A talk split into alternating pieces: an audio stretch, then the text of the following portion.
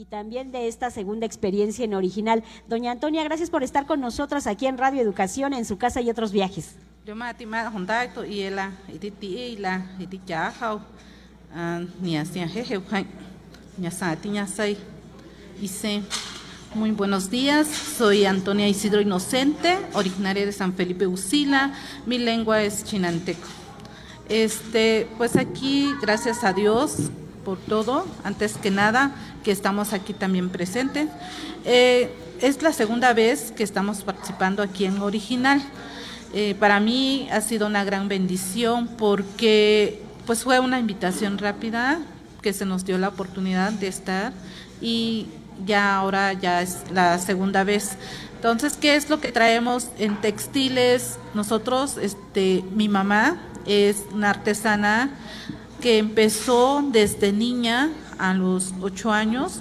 Ella me cuenta que su abuela le decía es, que se pusiera a tejer, porque a lo mejor con eso el día de mañana ella se iba a enfrentar.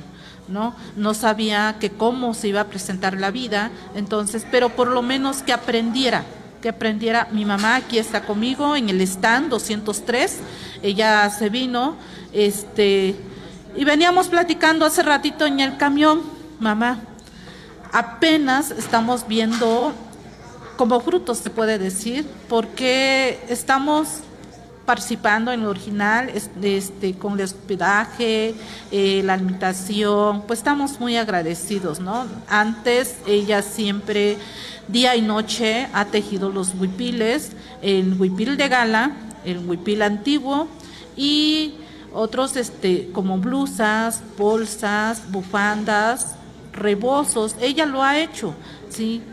Para mí es un ejemplo a seguir porque mi mamá también, a pesar de que no sabe leer, no sabe escribir, es analfabeta, eh, las figuras que ella plasma en el traje, si no queda bien, tiene que volver a sacar todo. Entonces yo le digo, mamá, eso es álgebra, es aritmética, es una matemática inexplicable porque tiene que quedar bien tu figura porque ella es, siempre dice, esto debe de quedar así y también tiene que cuadrar esto dependiendo de la figura que estamos haciendo.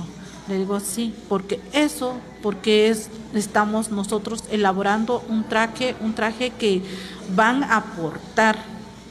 No sabemos a dónde, ni, quién, lo, va a aportar, Pero este traje representa mucho de la propia cultura de ustedes, de lo que son. Cada figura representa algo de todo lo que se plasma en estos. Eh, el huipil de gala es en la pechera. En un inicio se usaba el huipil antiguo. Este es el huipil antiguo, el que estoy, que porto. Este se usaba en esos tiempos nada más el antiguo con la randa, porque no existían listones. Como 85 años para atrás, eh, cuenta mi papá que llegaron los listones al pueblo. Entonces ya adornaron los huipiles con listones y ya le pusieron nombre como huipil de gala.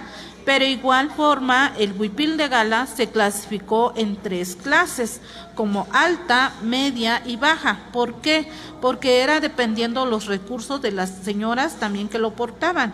El huipil de gala, que le pusiéramos dos serpentinas, era el huipil que era de la primera, de las personas de la alta, y la media era nada más que tenía una sola serpentina, y la que no tenía ninguna serpentina, que nada más era el puro pistón, era baja.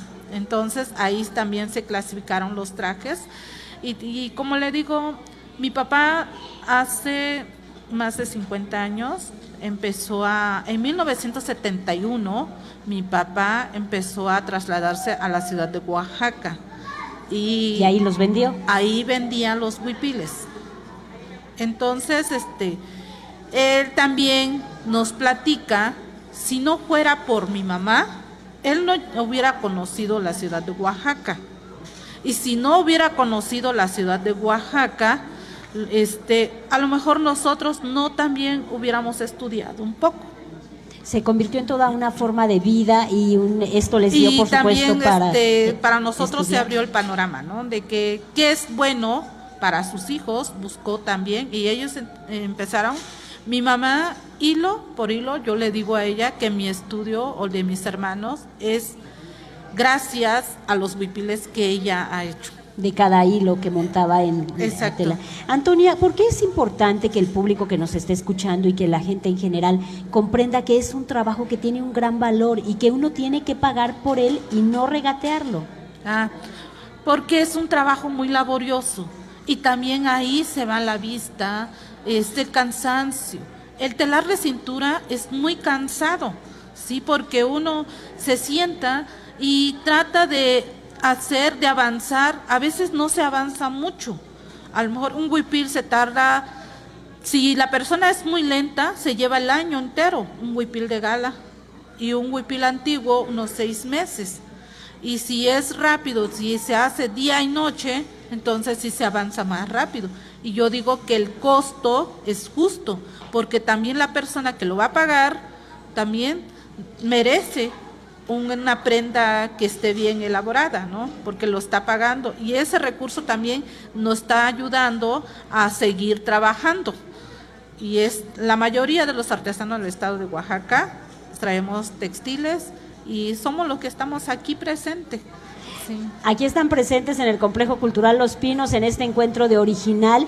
Dense una vuelta, doña Antonia está en el local, doña Antonia Isidro Inocente de San Felipe Usila, Oaxaca, en la comunidad chinanteca. Está en el local 203, hay que darse una vuelta para conocer a su mamá y por supuesto para conocer toda la artesanía en textil que traen y por supuesto compren, no regateen, porque además estas comunidades se enfrentan a otra problemática que es que les copian los modelos. Doña Antonia, gracias por estar con nosotros. Al rato nos damos una vuelta ahí en su local. Pues gracias por la invitación y también pues los esperamos aquí en el stand 203. Estaremos de 9 a 8 de la noche. Y este, pues aquí los esperamos. Tenemos capas, vestidos, blusas, huipiles de diferentes. Pueden venir para apoyar a los artesanos, más que nada. Está hoy, mañana y pasado. Hasta el domingo. Hasta, el domingo. Dense una vuelta. Complejo Cultural Los Pinos. Muchas gracias. Bendiciones.